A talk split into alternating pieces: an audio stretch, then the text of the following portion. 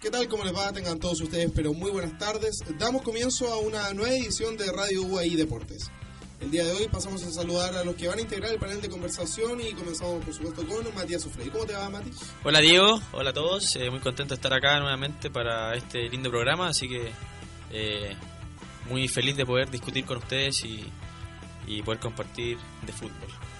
También saludamos a Sebastián Haddad, quien va a estar eh, comentando diversos temas eh, tanto de fútbol como de otros deportes. ¿Cómo te va, Seba? Hola Diego, ¿qué tal? ¿Cómo les va a todos ustedes? A todos los que nos escuchan. Y sí, se nos viene un programa muy interesante, vamos a tener que hablar de muchos temas. Yo creo que ni siquiera nos va a alcanzar el tiempo porque hay demasiadas temáticas que, que nos involucran, así que va a estar muy interesante. Y por último pasamos a saludar a la dama del panel. ¿Cómo te va, Pati? Muy buenas tardes. Hola, muy buenas tardes. Feliz de estar acá, extrañando a los dos participantes que faltan, tanto José como César, así que ojalá se reintegren pronto al, al programa. Muy bien, ya habiendo saludado a todo el panel del UAI Deportes, eh, nosotros nos vamos a una breve pausa y ya estamos de vuelta con más información tanto del fútbol como otras eh, disciplinas deportivas.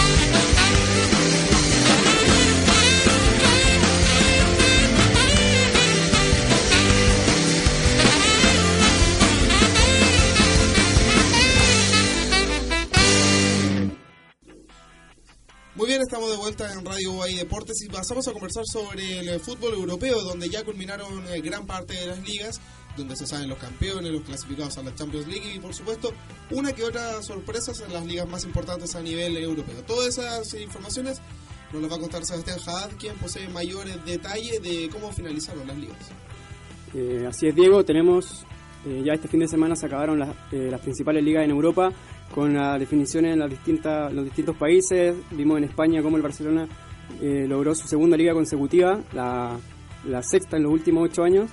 Eh, se sobrepuso un bajón que tuvo en determinada parte del torneo, por ahí por la fecha 30, 30 y, entre la 30 y la 33, eh, en que perdió muchos puntos, perdió la ventaja, el colchón que tenía sobre sus perseguidores, el Atlético y el Real Madrid, pero después de cinco partidos finales donde la verdad que arrasó, donde tuvo a un, a un Luis Suárez en un nivel extraordinario, marcando 14 goles en cinco partidos, realmente una cifra impresionante, y para mí merecido campeón. Eh, sí, yo creo lo mismo, el mereció campeón porque en el fondo fue el más regular en, todo el año de liga y claro, como dijiste tú, tuvo un pequeño bajón, eh, pero lo supo sacar adelante. Tenía una ventaja bastante grande como para poder darse ese lujo, ese forma de decir lujo de, haberse haber tenido ese bajón para después eh, remontar en la última parte de la liga y ser el campeón. Eh, bueno, también hay que hablar de los descendidos. Eh, Una pena el Rayo una pena el Vallecano. Rayo Vallecano, la verdad que todos Que somos... aunque ganó, no, no pudo. Claro, no, no lo alcanzó No para, alcanzó. para sobrevivir y se fue a segunda. Una pena especialmente por Paco Gemes, por lo que ha su- por lo, por lo que ha tenido que luchar en este club. Le han sacado muchos jugadores, ha hecho jugar un equipo muy bien. Creo que si el otro día vi una estadística, es como el cuarto o tercer equipo con mayor posesión en la liga. Sí, Eh, y además que traducía esa posición siempre en un juego muy vertical y muy ofensivo. Sí. No era una posición que no te servía de nada con puros pasos hacia el lado. O sea, era, era un fútbol eh, que era entretenido de ver. Sí, era muy, le hizo grandes partidos al Barcelona y al Real Madrid, aunque terminaran en grandes goleadas, pero pero siempre fue un- una propuesta muy atractiva y una lástima que se, se hayan ido a segunda. Sí, volviendo un poquito a lo que fue el Barcelona, me gustaría destacar el quizá el punto más alto del, del, del Barça en cuanto a nivel en, jue- en juego. Yo creo que fue en noviembre, cuando Sí. derrotó al Real Madrid 4-0 en Santiago Bernabéu con una exhibición de Suárez, de Iniesta, que tuvo un partido... Suárez destacó mucho esta temporada. Suárez, a mí me pareció el- MVP, el jugador más importante del Barça en general, A- aparte de los 40 goles, 40 fueron me parece que lo convirtieron en Pichichi, Sí. eh, creo que Balón estuvo por sobre, por sobre Neymar, por sobre Messi. Y, y bueno, también destacar lo de, lo de Busquets, lo de Iniesta, que estuvieron en muy buen nivel. Sí, yo quiero destacar principalmente a Busquets porque obviamente lo más fácil es destacar a los delanteros, pero hay un equipo, hay un estilo que se mantiene eh, por sobre todas las cosas, por sobre los resultados y en eso es muy importante obviamente Busquets, Rakitic, Iniesta, la defensa y, eso y obviamente los Suárez fue eh, impresionante, 40 goles eh, por primera vez dentro de de 7, 8 años que ni Messi ni Cristiano Ronaldo son los goleadores de la liga, así que Raro. eh, sobresalir sobre, sobre ellos dos es algo sumamente importante y muy merecido para Lucho Suárez. Y destacar lo, de, lo del Barcelona, que tuvo dos meses casi sin Messi en un momento de la temporada que estuvo lesionado. Y curiosamente el mejor momento de- de- en cuanto Sí. a juego se dio justo en ese momento. Como que encontró funcionamiento en ese momento y... se tuvo que adaptar a las circunstancias de perder a, a su mejor jugador y después le costó cuando Messi volvió le costó Volver como volver a- e introducirlo dentro de del Messi. esquema Sí, que había encontrado sin él. Porque había encontrado a Sergio Roberto como un jugador eh, súper clave, había hecho, lo había bajado al medio campo y arriba habían quedado Suárez con Neymar. Y ese, ese equipo que tuvo su punto culmine con el Real Madrid eh, fue espectacular el funcionamiento, como, como, como jugaba. Y, y bueno, obviamente con la entrada de Messi no hay que decir que, no queremos decir que con, con Messi adentro el Barça juega mal, pero, Es distinto. pero es No. una, Una fue como una lo casualidad. que pasa que es que encontró un funcionamiento curiosamente sin él y después bueno fue Quizás lo, lo les quisieron costó- mantener y les costó reintroducirlo en el esquema que, que también le había funcionado sin él No, y también además tenía un Neymar sumamente importante en esa Sí. época. yo creo Neymar- que Neymar dentro de esta temporada fue como que de los que menos destacó. No, yo pero yo, diría. sí, yo diría, es verdad, la, la última parte de la temporada sobre Sí. todo se opacó mucho, el, el Empezó- último semestre. Se- también se dio que la, la caída del Barça en cuanto a juego coincidió con, con el bajón de Neymar, porque Sí. a partir de febrero, más o menos, comienzo de febrero, fines Sí, de enero, este último tiempo como Sí, que no ha estado de- muy... Y de ahí en marzo, eh, abril, coincidió con la eliminación de la Champions, fue justo el- el- la bajada de nivel de Neymar. De hecho, él mismo dijo que no ha sido su mejor temporada y en cuanto a regula- regularidad, porque, claro, como decimos, jugó una parte bien de la temporada, pero la otra no. Y eso también se le había afectado en el equipo. Bueno, muchos del equipo también les pasó lo mismo. Empezaron muy bien y en la parte decisiva de la temporada, en Champions, eh, sufrieron ese bajón que el Barça lo sacó del torneo. Sí, pero lo supo mantener a pesar del- de la arremetida final del Real Madrid, que con Zidane agarró una racha de 11, 12 partidos, eh, con 11, 12 triunfos consecutivos y lo supo mantener. eh, Sí, pero igual era difícil. Yo creo era- que- era muy difícil, Que Real pero- Madrid te- finalmente terminara como campeón. pero fue meritorio del Real Madrid Sí, mantenerse- hasta la última fecha. sí, Y. Atlético, que igual estaba súper, estaba peleando y después ya los últimos partidos perdió y, y perdió como la oportunidad también de, Perdió de con su- contra su cuco Levante. Sí, ahí en la penúltima fecha, después de la, de la clasificación a la final de la Champions, eh, sufrió ese resbalón en, en Valencia ante el Levante y se, se quedó lamentablemente sin Sí. posibilidades de, de conseguir una nueva liga, Bueno, eso igual puede ser porque está enfocado más en lo que es Champions. tal vez sí. Eh, pasemos ahora a la Premier League, donde tenemos la quizás la historia más eh, llamativa del fútbol europeo en los últimos años. La Cenicienta, es. El Leicester, que consiguió un campeonato inesperado para todos, porque el Leicester, como sabemos, era un equipo candidato al descenso a comienzo del, del campeonato. Eh, en la mayoría de los pronósticos estaba entre los tres equipos con mayores posibilidades de descender, en las apuestas, en todos lados. Y el equipo de Ranieri consiguió una- un, una- un hito, un hecho histórico en este en esta época donde hay tantos equipos grandes en Inglaterra que invierten sumas millonarias. Tenemos Manchester City, Chelsea, Manchester United, Arsenal, eh, que invierten eh, sumas impresionantes y un Leicester con un presupuesto no tan eh, precario, pero sí limitado con respecto a los otros equipos, eh, consiguió esta eh, hazaña. ¿Qué les parece a ustedes el, lo de Leicester? A mí me pareció impresionante, la verdad que, como tú dijiste, yo personalmente era algo que ni, ni siquiera lo, se podía soñar, eh, un título del Leicester, algo impensado. Eh, todos creíamos que la lucha iba a estar entre los de siempre, Con los grandes. los grandes, Chelsea, Manchester, Arsenal, eh, se me salta alguno. Tottenham, hasta Tottenham tampoco es tan sorpresivo porque Tottenham es un equipo importante. Sí, viene, Eh, viene tuvo un en buen funcionamiento.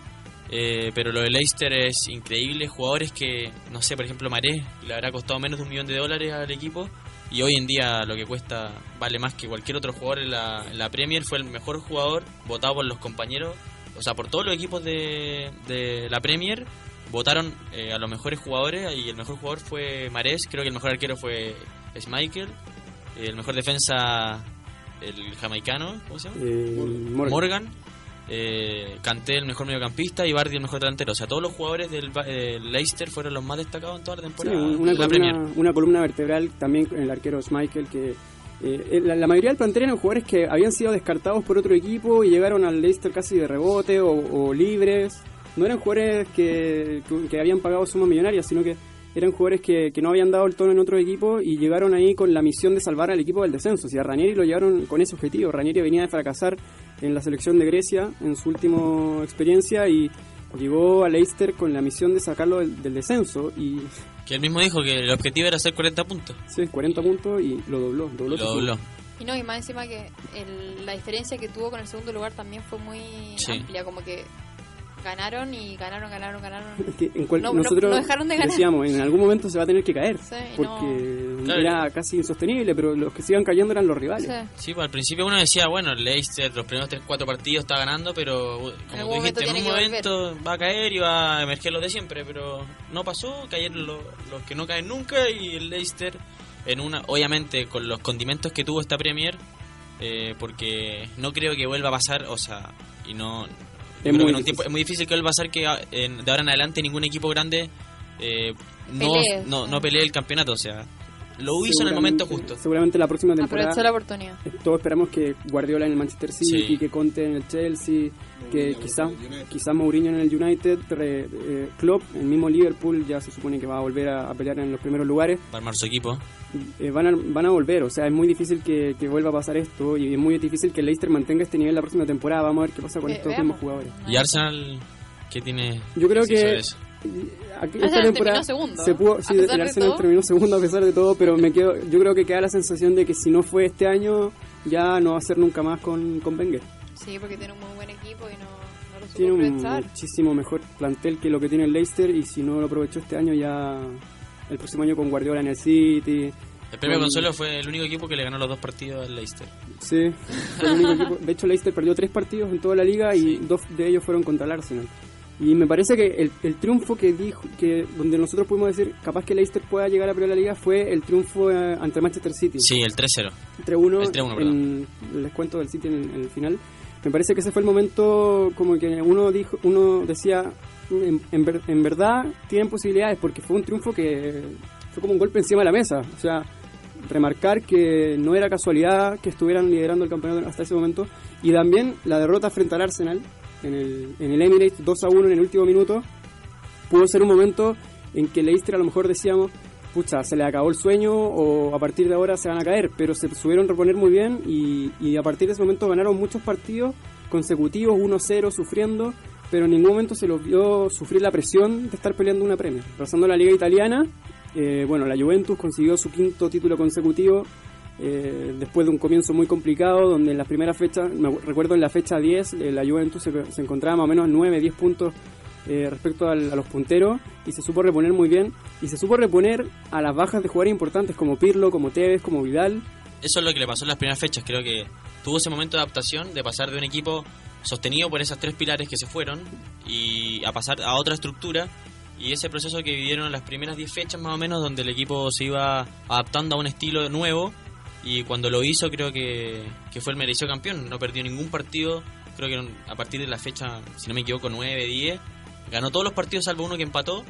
Y, y obviamente sumó 90, 90 puntos y es el merecido campeón. Porque además en Italia no hay otro equipo. Eso mismo te iba a decir, como que es el único que, Sí, el único que equipo. destaca como sobre los Claro, el Inter y el Milan están en, un pe- periodo Yo- ni hablar de Esta crisis. temporada le tenía mucha fe al Napoli, que con su nuevo entrenador había demostrado un fútbol muy muy interesante, se le veía un estilo claro, con un Higuaín que estaba inspirado, que terminó de hecho de- como goleador histórico Sí, de, la pre- de la Serie A, pero se No terminó cayendo. O sea, uno veía al principio del campeonato que iba a ser una de las, una de las series A más disputadas de los últimos años, porque veía que el Inter estaba mejor con Mancini, el, el Napoli estaba bien, eh, la Fiorentina también estaba mostrando un buen juego, el la misma Roma. Pero, y uno veía que la Juve estaba complicada, entonces decía, por ahí este Puede año podría haber un diferente. nuevo campeón. Pero al final agarró esa racha de resultados con un Dybala extraordinario. Extraordinario, la verdad que un jugador con mucho futuro. De hecho, ya futuro ya no es, más presente. que eh, que se va a convertir, como yo dije hace un par de años, eh, bueno, hace un año en verdad, que era, va a ser el próximo mejor jugador del mundo por su calidad técnica y se convirtió en el estandarte técnico de este equipo y ojalá que el próximo- la próxima temporada le vaya mucho mejor. Y hubo jugadores que también aportaron mucho, por ejemplo Kedira, que también en el mediocampo llegó a llegó a sostener el mediocampo y la- le aportó mucho al juego de la Juve. Eh, el mismo Mandzukic también en, en delantera, eh, que llegó a, suplan- a suplantar quizá un poco lo que hacía Tevez entre entre Dybala y Me parece y que. Dybala más suplantaba Sí, lo que hizo hemos Tevez. parecido, pero también tenía que, en cuanto a la cantidad de goles, tenían que suplantar lo que hacía Vidal, lo que hacía Tevez, Sí. Y, y le quitó el, la el puesto titular a Morata al final. Entonces, No, y sobre todo también destacar lo que viene eh, manteniendo la Juventus, que es la defensa. Es un equipo que se Sí. defiende muy bien, que es difícil hacerle goles. eh, y le hizo mucha pelea al Bayern en Champions, fue una- un partidazo.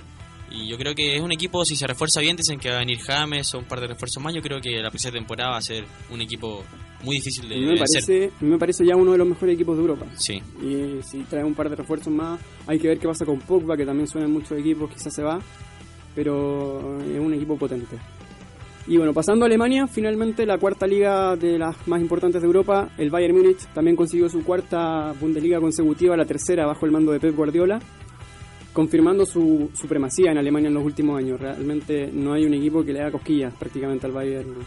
Dentro en- de- de- de las diferentes ligas, como que siento que la que más se disputa y la que es como más competitiva es la Liga Española. Como que en las demás Sí. ligas siempre lo- en los otros hay un hay un hay uno que destaca por sobre los demás y mantiene esa supremacía. Sí. Bueno, en Alemania Bayern. esto se ve potenciado al máximo. O sea, el Bayern Múnich en el último año casi no ha tenido com- competidores eh, porque el Borussia Dortmund, que ha sido su un poco el que le hace el peso, al final el Bayern le termina sacando los jugadores casi todos los años. Monopoliza los grandes jugadores de, de, Alema- de la liga. Me parece a mí también una estrategia de la federación de, de, de tener en un equipo a, la- a la mayor cantidad de jugadores alemanes pensando en la selección. Para mí es una estrategia. Puede Eso ser. es lo que pienso yo. no Puede sé. ser. No sé, yo creo que el poderío económico del Bayern es tan grande respecto a los demás que es casi por inercia que los mejores jugadores van a querer terminar jugando en ese equipo. O sea, finalmente ahí está como la, la discusión. Un buen equipo, o sea, uno mantiene la supremacía por la cantidad de plata que tenía o, o no, ¿cachai? Porque Sí. finalmente todos los, los que están en están en primero, los, los primeros lugares son los que tienen más plata, son los que tienen más... Bueno, en el caso de Leicester fue Pero an- antes en. Alemania había, me- había mejores equipos. Tenía al Werder mejores- Bremen, al Lo que Wolfsburgo. pasa Pero es eso que- será porque... O el Bayern no era tan bueno, pero- Yo creo que el. Bayern no era tan bueno. Y por eso no tenía. Porque ahora el Bayern, en cuanto a individualidades, está más cerca del Real Madrid y del Barcelona. Pero ha tenido un crecimiento económico el Bayern Sí. que le ha permitido eso. Sí, sí. O sea, en este momento es el tercer equipo más poderoso del mundo. Claro. Antes era poderoso, pero dentro de Alemania, y eso lo proyectaba un poco a Europa. Pero ahora es casi uno de los equipos que domina el mercado, entonces. Ya compró, creo, a, a Hamels y. eh, no sé cuánto. no. A, Renato Sánchez, A Renato Sánchez. también muy joven, 18 años. O sea que todas las temporadas ficha gente importante por mucho dinero, entonces, como, como dice Seba, está adquiriendo un poder importante en los grandes equipos de Europa. Bueno, y algunos de los nombres más destacados en el Bayern esta temporada, obviamente lo de Arturo Vidal, que llegó quizás un poco cuestionado en algún momento, se dijo que Guardiola no, quería, no lo quería, que, De hecho, fue el mismo Guardiola que dijo que no lo quería, que se lo había impuesto la dirigencia. que llegó impuesto claro por los dirigentes, pero al final se terminó adaptando al esquema y fue terminó sumando mucho. Sí, demasiado, el sobre mismo- todo en la Champions. Sí. Fue un jugador muy Fue un importante. jugador clave. Y bueno, los mismos dirigentes, ahora, bueno, si, si es que ellos no lo pidieron, van a tenerlo ahora con Ancelotti, que fue un, jugador- un entrenador que siempre lo pidió en su etapa del Real Madrid. Y otro fichaje que también fue importante fue lo de Douglas Costa, el brasileño que a lo mejor uno no esperaba que era este rendimiento y se terminó imponiendo como uno de los jugadores más importantes. Sí, Douglas Costa suplantando eh, sobre todo a Ribery y, Y a y. Robben, que se lesionan mucho, entonces yo creo que a partir de eso Douglas Costa adquirió un protagonismo importante y se convirtió en un fijo en la banda. Y yo creo que eso es lo que tiene que superar el Bayern en las próximas temporadas si quiere mantenerse, si quiere ganar la Champions, porque siempre las lesiones eh, le juegan le juegan una mala pasada poco la edad en las partes decisivas. La edad también, porque al Igual que final el PSG. eh, Robben, eh, Ribery, John Steiger, Lam, que eran los, los que llevaron un poco el, el peso del Bayern en los últimos años, ya la edad fue pasando la cuenta, John Steiger se fue al Manchester United, Lam ya tiene más de 30 años, Ribery, Robben, son O jugadores sea, que- Guardiola esta temporada yo creo que pensó lo mismo y por eso trajo a, a Douglas y a, a Coman. Y. Pero Coman no está en una etapa de su vida como para adquirir ese protagonismo porque lo- los exteriores del Bayern, lo- los extremos son súper importantes para el juego. Claro. Y bueno, Lewandowski también se confirmó esta temporada como un goleador extraordinario, llegó Sí. a las- mm, superó los 30 goles, algo que ningún jugador había superado antes en la Bundesliga. Y también, bueno, me gustaría destacar lo de, lo de Charles Aranguis, que en la, parte final de la Bundesliga se transformó en uno de los jugadores más importantes de su equipo, del Bayer Leverkusen, anotando goles en la última fecha. Eh, es importante esto también para la selección chilena, que haya retomado un nivel en la última, en la última parte, en el último mes sobre todo. Tanto así que fue nominado como uno de los cuatro mejores jugadores del mes en- en mayo de la Bundesliga. Así que muy felices, hay que ponerse por, por lo de Charles. Muy bien, habiendo repasado entonces la actualidad internacional, tanto de chilenos en el extranjero como lo que respecta al eh, término de estas ligas, nosotros nos vamos a una breve pausa y ya estamos de vuelta con todo el acontecer del fútbol nacional, donde ya se culminó el torneo de la primera división, hay campeón, hay clasificados a Copa Sudamericana y lo que se ve, que lo que se prevé que sea este fin de semana, la liguilla del torneo de la primera vez, donde habría un nuevo equipo que acompañaría a Deportes Temuco en primera edición. Todo esto y mucho más a la vuelta aquí en Radio UAI Deportes.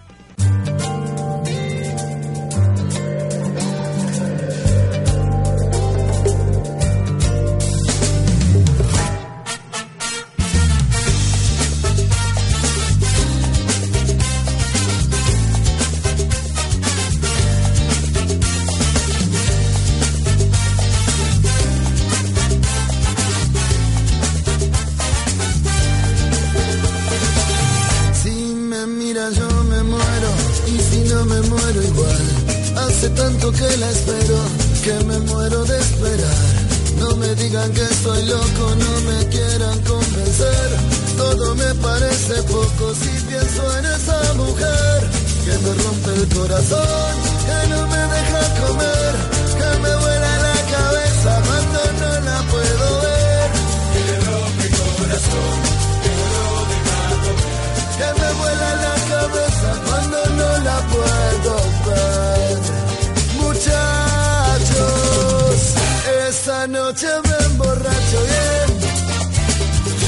me emborracho bien borracho, olvidarme de su amor, muchachos. Esta noche me emborracho bien, me emborracho bien borracho, olvidarme de su amor.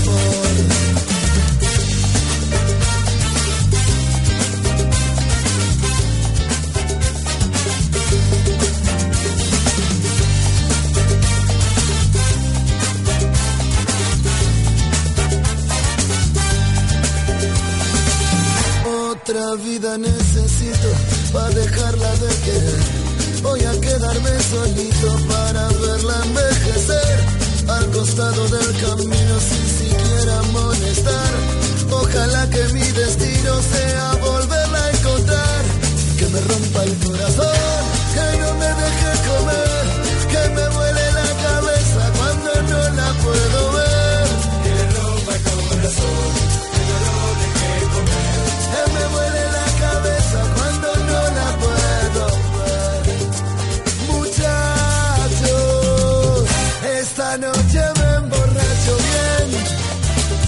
Me emborracho bien, borracho, sí.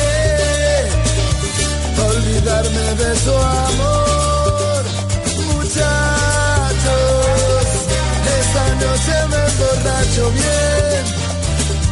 Me emborracho bien, borracho olvidarme de su amor.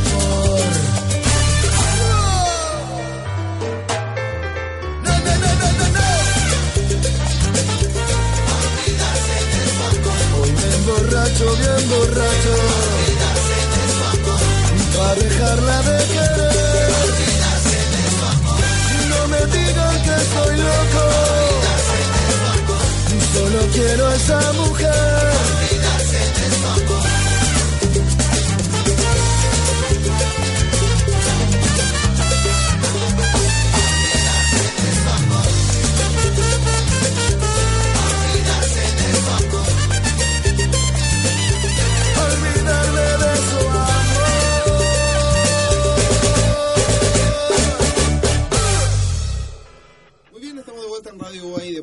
Y conversamos un poco ahora respecto al fútbol nacional, donde este fin de semana se dio por terminado el torneo de primera división, donde recordemos que Universidad Católica se coronó campeón hace un par de semanas, pero eh, ya se definió qué equipo va a acompañar tanto a la Universidad Católica, a la Universidad de Concepción y a Palestino al torneo de la Copa Sudamericana durante este segundo semestre del 2016. El ganador de la postemporada fue el cuadro de O'Higgins de Rancagua, que se supo imponer por 1 a 0 en la serie en total frente a Santiago Wanderers de Valparaíso en unos partidos no tan vistosos pero que en definitiva eh, consiguieron que el elenco de la sexta región pudiese clasificar nuevamente a un torneo internacional. Yo no sé si tuviste el partido, Seba, pero O'Higgins, pese a no plasmar un buen fútbol, eh, supo marcar las diferencias necesarias para poder llevarse la victoria. Sí, sí, me pareció totalmente eh, justificada la, la clasificación de O'Higgins a la Copa Sudamericana. Eh, también eh, recalcando que eh, fue el equipo que mejor hizo las cosas en- durante el torneo y es merecido que haya, que haya ganado ese cupo. Wander lamentablemente se cayó en la parte final del torneo, no pudo levantarse en ningún momento su nivel futbolístico, completó nueve partidos sin ganar y, y durante toda la liga no fue capaz de marcar ni un solo gol. Solo Entonces, penal, el tema de la y, y además me pareció que en cuanto a juego se cayó totalmente, o sea... el- Pero no hizo mal juego tampoco, sino que creo que fue más que no, no profundizó. Fue un no- partido, fue un partido de ida y vuelta. Llegaba, Eh, pero no- Los dos no equipos tuvieron concretaba. ocasiones para haber hecho más goles. Lo que se le critica a Wanderers es que mostró un muy buen juego durante la fase regular, tuvo partidos interesantes, el caso del 5-4 frente a la Universidad de Chile, la, eh, pese a que fue una derrota por 3 a, 1, eh, 3 a 2, eh, tuvo un muy buen partido frente a la Universidad Católica y otra seguidilla de triunfos con frente a Higgins y Quique, entre otros, eh, que aspiraban a que Wanderers luchara en definitiva por el título, pero a medida que avanzaban las fechas se fue cayendo y a- hasta llegar al término de esta postemporada, donde como señalaba Sebastián, no anotó ningún solo gol y el, el juego planteado tampoco fue de los mejores, sino más bien un elenco regular que perfectamente podría estar en la medianía de la tabla y no donde se esperaba el cuadro porteño. Quizás le faltó, sobre todo en el partido este con O'Higgins de vuelta, un jugador que se hiciera, que tomara el, que se echara el equipo al hombro, porque por muchos momentos yo veía que Alfredo Arias les daba indicaciones de que jugaran por abajo, de que no se desesperaran, de que mantuvieran la calma, pero no se, pre- se- se no precipitaban se mucho, tiraban pelotazos, Sí. buscando a Ronnie Fernández, buscando a Estaba muy Carlos Muñoz. desordenado. Sí, El hecho de, yo creo que de que a Wander se le ha criticado harto es la falta de un 10. No, no- no tiene un, un creador nato. Rosales no ha estado a la altura. Rosales se va ahora al terminar este campeonato. Así Pizarro que tampoco. Pizarro no aportó nada durante No. esta campaña porque no, no fue parte del plantel. Jugó tan solo dos partidos. de Pero sí hacía la diferencia cuando estaba en el. Yo creo que, Yo creo que no. Yo no, no le veí una mayor diferencia No, a lo que pudiese pero es que era difícil que, que en tan poco- después de una baja tan tan prolongada retomara su nivel Igual tan pronto. ordenaba el equipo, o sea, yo encuentro. Vamos a ver, ay, yo todavía no he perdido la fe, o sea, yo creo que todavía puede, si, si agarra una racha de partidos consecutivos, puede perfectamente demostrar que es un jugador que está por sobre la media del torneo nacional. Pero lo de Rosales me parece totalmente decepcionante. No, en ningún momento eh, durante este año, recordemos que llegó a mediados de 2015, nunca pudo plasmar lo que había hecho en la calera. Incluso me parece que en este torneo Alfredo Arias lo puso más por obligación que por convicción. Pues si Arias le había comunicado a Rosales que no estaba considerado. Sí, estaba cortado. Estaba cortadísimo. Y al final, cuando se ve la necesidad de que no puede traer refuerzos, que va a tener que jugar con los de la cantera y nada más, eh, termina por utilizar a Rosales. Así que, Sí.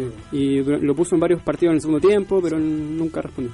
Y ojo con Alfredo Arias, que el día martes de esta semana eh, va a mantener una reunión con eh, la gente del directorio de Santiago Wanderers para evaluar su continuidad, porque no se siente cómodo en el cuadro porteño, sobre todo por el hecho de que no va a tener recursos necesarios para invertir en refuerzos, no tuvo ya incorporaciones durante esta temporada, probablemente no las tenga para la próxima, y tener que trabajar de nuevo en las mismas condiciones, tratando de parcelar su sueldo, eh, no, no, poder, no pudiendo cobrarlo de forma inmediata, sino que posponiéndolo al igual que el resto de los jugadores, hace que todo sea mucho más, incómodo y sobre todo teniendo ofertas de clubes importantes, el caso de Olimpia de Paraguay, que, que ya uno de los interesados, sin contar los del fútbol chileno, que por ahora todavía habría un interés por parte de uno que otro equipo. Una pena porque, por lo que yo sabía, Alfredo Arias estaba muy contento con, con Valparaíso, con, con, con el club. No tanto por la situación del club, sino que porque Wander es un equipo con mucho arrastre social, con, con donde hay buenas condiciones para trabajar, las instalaciones que tiene en Mantagua. Pero lamentablemente la- la- la- los problemas económicos que lo han afectado a Wander en el último año y la imposibilidad de, de traer refuerzo eh, le, lo hacen probablemente tener que emigrar. Así es. eh, Y hablando también del cuadro de Wanderers, ¿cuáles son tu, tu análisis que puede hacer de la Universidad Católica que se coronó campeón? Un breve, breve reseña de lo que fue este torneo para el elenco cruzado. A mí me pareció un torneo irregular, o sea, no hubo un equipo que se mostrara totalmente superior al resto de, de sus rivales y Católica fue el que terminó aprovechando la caída de O'Higgins en la última fecha, dándole vuelta a ese partido a Audax que con mucha dificultad lo, lo- lo terminó ganando, este, parecía que se iba a una final con O'Higgins, pero al final me parece que fue justo campeón, o sea, eh, tal vez en un torneo tan corto de 15 fechas es difícil hablar de justicias porque en muy poco tiempo eh, es difícil y sobre todo en un torneo tan irregular no hubo un equipo que marcara clara superioridad respecto al resto. Pero creo que en definitiva también es un poco eh, de justicia para Mario Salas que lleva un año y medio trabajando con un proceso que dentro de todo en el fútbol chileno se ha mantenido de manera más o menos estable y me parece que es un poco un premio a, esa insistencia de- del entrenador y también obviamente le va, le va a rebajar la presión de cara al próximo, al próximo semestre donde Católica va a jugar Copa Sudamericana, donde después viene Copa Libertadores y seguramente se va a tener que reforzar y, le saca la presión un poco a Sala esa obligación de tener, campe- de, tener que ser campeón que tal vez le estaba eh, dificultando un poco su trabajo que obviamente tiene un plantel con muchos jóvenes y es difícil tener que estar ahí con esa presión de la prensa, de los hinchas, eh, de estar eh, con la obligación de ganar un título. Así es. eh, Esto es lo que respecta entonces a la primera edición. Recordemos que, como señalaba Sebastián, Universidad Católica se coronó campeón eh, y los que elencos que van a ir a representar a Chile a la Copa Sudamericana son O'Higgins de Rancagua como el Chile 2 tras haber obtenido el eh, cupo luego de vencer a Wanderers en la postemporada. El cuadro de Universidad de Concepción que lo obtuvo por más puntos acumulados en la tabla general. Y el elenco de Palestino que es el segundo equipo que más puntos acumuló en la general después de, de los eh, ya señalados. Hablemos ahora de la primera vez, primera vez que vamos a hablar en este torneo, o sea, en esta eh, edición de radio sobre el campeonato de primera B, que ya va a tener un partido interesantísimo entre la gente de Ayrton de Viña del Mar y Deportes Puerto Montt. Un partido, Mañana. claro, el día miércoles, un partido que, que va a significar el 50% de la llave, porque el otro 50% se va a definir el día domingo, a contar de las 13 horas eh, en el estadio Chinquihue, donde se va a ver qué equipo va a acompañar a, a Deportes Temuco en eh, la lucha por, o sea, en el ascenso ya a la primera edición. Así es. Seis meses estaban esperando los hinchas de Everton este partido, me parece. La segunda rueda de Everton fue paupérrima, de- terminó en el décimo tercer puesto de 17 De 16 equipos, claro, 16 equipos. 16. Y, y Everton no hizo una buena campaña, se relajó mucho después de haber ganado la liguilla del torneo pasado. Así que me imagino que las expectativas están todas puestas para lo que se puede hacer mañana en Sausalito y posteriormente en el domingo en Chinquibu. Va a estar difícil para Everton. Yo veo, yo no la veo tan fácil esta llave, a pesar de que Puerto Montt viene con una carga de partido importante. En la última semana tuvo que jugar tres partidos, los de la, los de la, la fase de la liguilla. Sí, durísimo. Y me parece que. Pero Everton llega sin ritmo de competencia, a pesar de que jugó algunos amistosos con la selección chilena sub-20 en estas dos semanas desde que terminó la fase regular. eh, llega sin ritmo y de una nefasta campaña en la segunda parte del torneo, con cambio de técnico incluido, con la llegada de Héctor Tapia. Y, y bueno, con unos refuerzos que tampoco estuvieron a la altura de lo que se esperaba, no, no cumplieron las expectativas. No, o sea, los refuerzos que llevan esta temporada de Everton, o sea, por lo menos esta segunda rueda fueron Matías Ramírez, eh, Riverí Muñoz y Michael Jordan Contreras. Dos de ellos que no ni siquiera vieron los suficientes minutos y no aportaron nada cuando estuvieron en cancha. ¿Y los juveniles? Juveniles de Everton. No, no hay ninguno que... Sí, de hecho hay muchos que han sido pieza clave de la temporada. El caso de Pedro Sánchez, el caso de Sergio Rifo, que fue titular durante la primera rueda, entre otros. está- Oh, en la selección. Rifo. Me gusta, me gusta. Está en la, está en la selección, está convocado en la selección Sub-20, sub-20. sí. Ha jugado frente a Everton. ¿no? Jugó los partidos amistosos en la previa de esto, sí. Así que, no, Everton no ha, no ha hecho una mala gestión contando el tema de los juveniles. Somos los minutos que la NFP te exige. Y, y se espera que para el día, el día miércoles y domingo, lo más probable es que uno de ellos sea titular. El caso de Pedro Sánchez es el caso con mayor favoritismo. Bueno, y me parece que, como decía, va a ser eh, va a estar parejo y yo no veo un favorito claro. Puerto Montt viene con un, con, una, con un ritmo de partidos más seguidos, pero con un cansancio también, porque viene de muchos partidos eh, acumulando mucho desgaste y con una llave antiberia que fue muy A pesar de que terminó en goleada, eh, tuvo que remontar, o sea que no fue. Y, y son partidos con diferencia de tres días, entonces viene con una carga. Everton, por su lado, con pocos partidos en el cuerpo, hace dos semanas terminó la fase regular, jugó en amistosos, pero los amistosos no son no, no es el mismo la misma No, el mismo nivel que, que un partido por los puntos, así que vamos a ver, eh, ojalá que gane Everton, porque nosotros como de, de la quinta región queremos que los equipos de esta de esta zona estén en primera división, así que todo el ánimo y todo el apoyo para el cuadro Oriciel. Así es. Y por último, respecto al fútbol chileno, también eh, Juan Antonio Pizzi entregó la nómina de los eh, 23 jugadores que van a acompañar a la selección chilena a la Copa América Centenario, este torneo que se va a disputar desde el 3 de junio en Estados Unidos. No sé si tienes eh, la nómina por ahí, Patricia, para corroborar quiénes van a ser los que Yo- van a acompañar. Yo no tengo la nómina, la nómina, pero me sorprenden algunos nombres. Sí, Por yo- ejemplo, Edson Puch me varias sorprende, me novedades. sorprende mucho. Hay Sí. varias novedades, a mí no me sorprende tanto lo de Edson Pucho por la buena campaña que está haciendo en Ecuador. sí, y, No, pero no. y de hecho ya había estado en alguna nómina anterior de Sí. Pizzi, Solo entonces el tema de la lesión fue. De Sí, hecho, estuvo la de San Paoli para la También. Copa América, pero se terminó Pero Edson. Puch fue dirigido por PC anteriormente. No, nunca. fue dirigido por San Paoli. Por San en la U. Sí. Y, y estuvo, estuvo con San Paolo en algún momento en la selección. Bueno, lo de Pulgar también fue muy muy, muy Lo de Pulgar me parece que, bueno, Pizzi de hecho lo explicó, Pulgar puede desempeñarse tanto en el rol de central como de volante de contención, entonces tiene esa, esa ventaja de, de poder cumplir dos funciones, jugar polifuncional, pero que tuvo poca continuidad en el Bolonia en la última temporada, jugó muy pocos minutos, entonces por ese lado es complicado. Seguramente viene a reemplazar a Felipe Gutiérrez, porque o por lo menos deja esa plaza a Felipe Gutiérrez por la lesión, de hecho uno de los jugadores que, que quedó fuera y es llamativo que, que no haya estado porque era un jugador que sobre todo en las últimas dos fechas de clasificatoria había estado a un buen nivel y se había- yo creo que había alcanzado su mejor nivel no que está en la lesionado, no selección. está lesionado Felipe. Sí, pues por eso, está lesionado, pero es una baja, yo creo, no sé si es tan importante porque vuelve a echarle a Arangui, pero es un jugador que había eh, tomado un nivel importante. Patricia tiene los, convocados por Juan Antonio Pizzi y los vamos a pasar a, revisar inmediatamente. Eh, Claudio Bravo, Johnny Herrera, Christopher Toselli, Mauricio Isla, Gary Medel, Gonzalo Jara, Enzo Rocco, Jan Bosellur, Eugenio Mena, Eric Pulgar, Charles Aranguis, Francisco Silva, Arturo Vidal, Marcelo Díaz, Matías Fernández, José Pedro Fuensalía, Pedro Pablo Hernández, Edson Puch, eh, Alexis Sánchez, Eduardo Vargas, Fabián Orellana, Mauricio Pinilla y Nicolás Castillo. Esos serían los 23. Bueno, también no está en la nómina mm, Valdivia. A mí ¿Qué les parece eso? Me parece una mala decisión a mí. No, porque la excusa es que no va a estar en los primeros dos partidos, pero los primeros dos partidos no le importan a nadie, Bueno, las pero- fases decisivas son las importantes. Argentina. Bueno, pero es muy difícil que Chile no clasifique porque va a estar Panamá y Bolivia. Más allá de eso, Valdivia aquí tiene que aportarle ahora en la selección si el esquema ya mucho. cambió. Jugadores que juegan bien al fútbol siempre aportan a un equipo. No, ahí te está yendo lo lírico, porque lo ¿Por qué tiene, qué futbolística- tiene que ver con lo lírico? Futbolísticamente Valdivia en que aportar a la selección en estos últimos ¿Por qué partidos. Si no estuvo en la fecha doble y Chile jugó bien. Respóndeme una cosa, ¿por qué por decir eso soy lírico? ¿Qué tiene que ver? Porque los jugadores que juegan bien al fútbol, que entreguen estos pases, ¿te está yendo en esa bola? Pero si sí se juega al fútbol. No, Matías, el fútbol No. tiene que ser el juego bonito. No. No todo el fútbol tiene que ser juego bonito. Hay muchos estrategas que han sacado resultados sin juego bonito. Bueno, no es una estrategia de ese estilo. Ah, no. No. Y el León de México y el Valencia Ah, era Chile- juego bonito. ¿Cómo a hacer jugar a Chile como Atlético de Madrid? No, pero Ah, el estilo de piso. O la Universidad Católica juega juego bonito. Valdivia no es importante para el equipo. No, ahora no. Ahora no, ¿por qué no? Porque tiene jugadores que lo pueden suplir. ¿Quién puede suplir a Valdivia? Matías Fernández, Pedro Pablo Matías Hernández. Fernández puede suplir a Valdivia, en Obvio, serio. juega en una liga mucho más competitiva.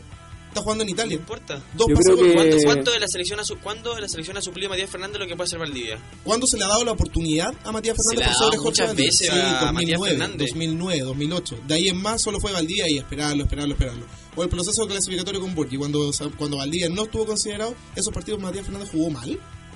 Pero está, está ahí Pero metió un par de goles. ¿Y que la No, selección de Borgi jugaba bien? No te estoy diciendo si jugaba bien, yo estoy diciendo la responsabilidad de Fernández en el equipo. No importa. La- el, el pase que tiene Valdivia no lo tiene ningún jugador en la selección de Chile.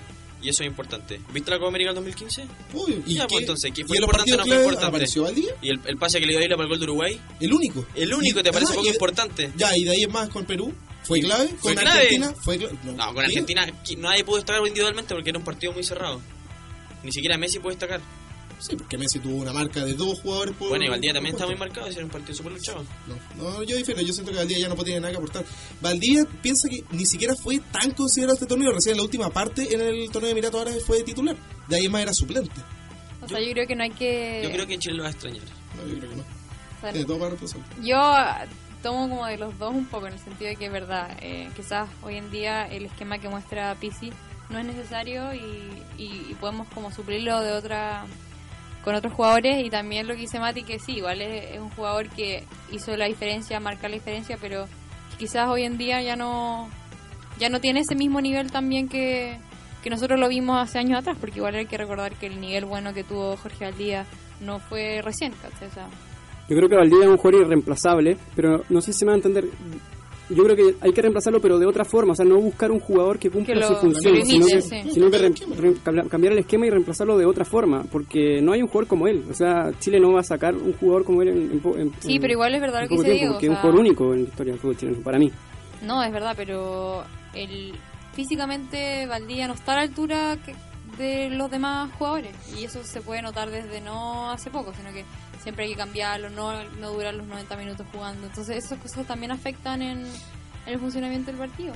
Sí, y seguramente Pizzi lo ha visto. pelota. Pero seguramente Pizzi lo tiene visto en los últimos meses y, y ha visto que Valdivia no está en el nivel mínimo que requiere la selección chilena. Si, si estuviese en su nivel, yo no tengo dudas de que lo habría Sí, llamado. también creo.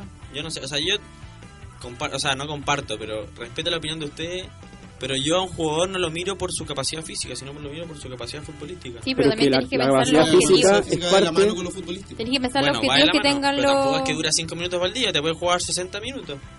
No sé si está- Ya, pero ¿y no la efectividad? No, no sé, ahora ¿Cuál es la efectividad no, que tiene Valdivia en esos 60 minutos? ¿Son los es 60 súper- minutos? Es importante. Yo creo que no, yo creo que tiene, Muy tiene efectividad, pero es, no es constante, ¿cachai? Entonces, ni siquiera podemos decir que son 60 minutos que mar que son pero, constantes donde pero o sea, yo el juego, Valdivia. el juego de Chile es súper importante. Pero- ¿Pero. ¿Cuál juego es Chile? ¿El, El, de juego, Paoli juego por las el de bandas. Bueno, no lo he visto con Pisi. Pero Si ¿cuál? lo vimos los últimos dos partidos y se una- notó un no cambio. es una, ¿Qué cambio? ¿Cómo que, ¿Cómo que cambio? Sí, ¿Cómo va- qué va a hacer un técnico en tres días de entrenamiento? ¿Y cambió? ¿Qué No. cambió? Pero mira, Mati, yo creo que yo creo que San Paul, eh, perdón, que Pizzi en estos partidos eh, está bien que pruebe y, y quiere probar un Chile sin Valdivia y quiere encontrar un Puede ser funcionamiento. que después lo quiera. También hay que empezar a encontrar, técnico, hay que no- pensar en un equipo que, que tenga que ir al mundial y Valdivia ya está demostrando que su rendimiento ha caído y que es casi seguro de que en dos años más no va a estar disponible para jugar en, en la selección. Ni eso, yo creo que en dos años más Valdivia ya está retirado. No, es súper válido, pero... Entonces, yo creo que yo creo que es una buena instancia esta Copa América pa- para probar nuevos esquemas y me parece que Pizzi está en todo su derecho de, de probar algo si sin Valdivia. está diciendo que no tiene derecho a no, citar, a, citar- a no citarlo. Pero a uno le puede gustar o no. Obvio. Por eso estamos opinando. Yo, yo estoy de acuerdo con que no lo llamen, porque obviamente yo no he visto jugar a Valdivia en los últimos meses, pero si Pizzi lo, seguramente lo tiene visto, Bueno, pero es su obligación. ahora como que lo hemos visto jugar siempre en Europa y Sí, pero- pero y Vargas- a Chile le juega bien. Sí, pero eh, eso es clásico en Vargas, pues, no, o sea, Vargas siempre no rinde en sus clubes y viene a la selección y sí rinde, pero Valdivia está en una clara merma física en los últimos tiempos y seguramente no da el ancho para jugar en este momento. Quizá en un futuro lo llamen. Yo creo que es difícil, salvo que reviva... Lo que él dijo que quería hacer, venirse a Chile a, a que lo viera el cuerpo técnico, y que estuvo dentro de sus opciones volver a Colo Colo, pero parece que ya se dilucidó esa opción. Así que habría que ver dónde, dónde podría recalar. Porque en Brasil no lo quieren, por lo mismo. El tema de la merma física, el último paso por el Palmeiras fue terrible, hubo muy pocos partidos. Emiratos Árabes es el- al parecer el único lugar donde tendría continuidad. Porque Oye, en Europa ya no fue. Es otro, el Valdivia tiene otro problema. Más allá de que no tenga un buen físico para jugar, el problema es que se lesiona mucho.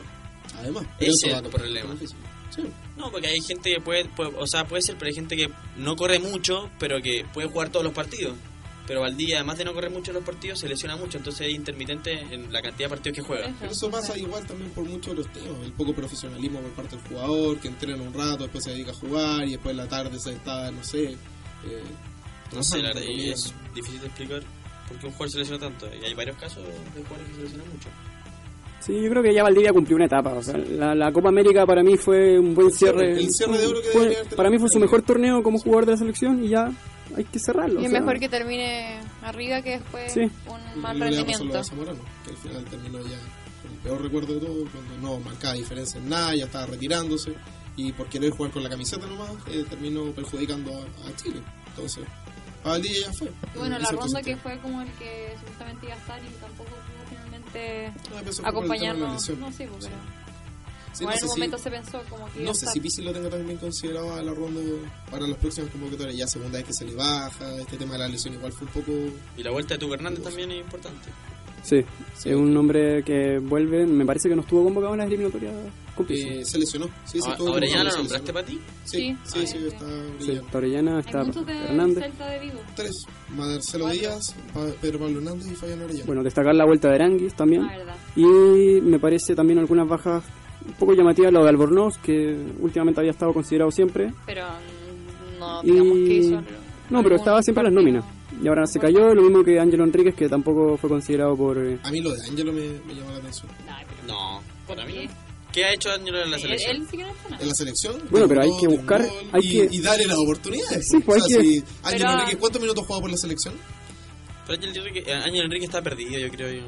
No. No, tiene Quedó 22 en años. promesa. 20, Quedó en 22 promesa. años tiene. Para mí quedó promesa. Igual que Ravelo. Tiene 22 quedaron en años. Pero prefirió con otro. Prefirió elegir a Tú le das promesa. a Nicolás Castillo. Castillo, un jugador que estuvo, de, no sé, de las 18 fechas más dio 10 goles en Chile y que después se lesionó y cuando volvió no agarró el ritmo. El problema es que no hay, ¿Él es mucha, no, hay mu- no hay mucha oferta de delantero en Chile. ¿Quién más está? Está jugando en Europa, fue goleador la temporada pasada de su equipo. Castillo también jugó en Europa. Pero no hizo un gol. Jugó, no jugó en, que en Europa. No hizo un gol en dos temporadas. Bueno, pero en la Católica jugó bien, ¿qué, qué te digo? Ojalá, ojalá Enrique volviera a Chile. Yo- a mí me gustaría verlo, sobre todo, de vuelta en la U, pero bueno, él seguramente considera que manteniéndose en Europa es lo más que le conviene, es lo más conveniente para su carrera, pero Para mí vamos la carrera. Yo creo que hay que buscar jugadores que le den una nueva, un nuevo aire a la selección y Enrique era un nombre que para mí interesante, pero bueno, lo dejó fuera Pizzi y decidió eh, buscar a lo mejor con, con el Nico Castillo, que está considerado, con Pinilla, que sigue después de sus últimos goles a Venezuela. Así que bueno, vamos a ver qué... Capaz que sea uno de los últimos torneos de Pinilla. Quién sabe si va a estar para, para Rusia. Sí, no, lo, lo de Pinilla para mí ya llegó a un final. O sea, no. O sea, esta este es la, la última oportunidad que me parece que tiene Pinilla porque de ahí es más la convocatoria, el tema de las lesiones no le han acompañado su. Pero su viene, viene con el aval de los goles a Venezuela. Sí, Eso podría puede ser. jugarle Le dieron- le dieron un Eh, partido fue- y rindió. Sí, esa fue la, la ventaja que cuenta Pinilla ahora y para marcar más diferencia sobre los delanteros convocados. Pero Ojalá sea más- así y lo mantenga. Sí, no, no sé si pueda, pueda seguir eh, Pinilla ya como para, para una proyección. No sé si, no creo que llegue a Rusia. No, lo veo como un... No, falta mucho todavía. Ya. Y cuatro años más igual se nota. No, dos años. Dos, dos años, dos. Perdón. Sí. Tres. Dos. Ah, estamos en 2016, perdón. Muy bien, ya habiendo repasado entonces el fútbol chileno, tanto la Liga Nacional como las selecciones de nuestro país, nosotros nos vamos a la última pausa, ya estaremos de vuelta con otros temas y eh, ya estamos de vuelta en Radio UAI Deportes.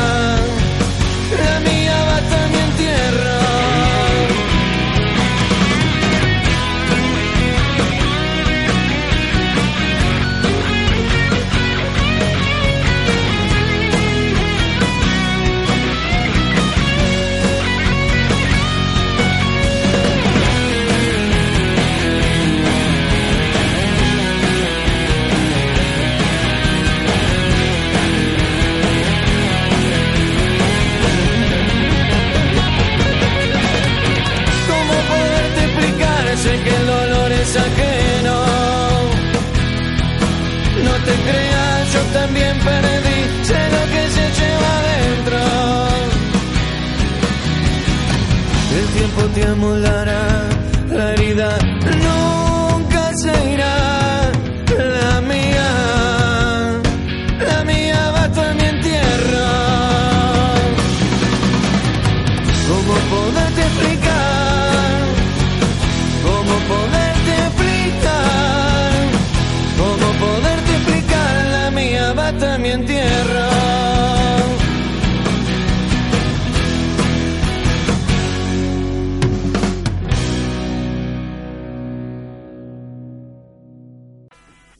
bien, ya estando de vueltas en Radio Bay Deporte, pasamos a conversar sobre otras disciplinas deportivas junto a los panelistas y vamos a conversar respecto al tenis y la NBA donde han habido resultados más que interesantes.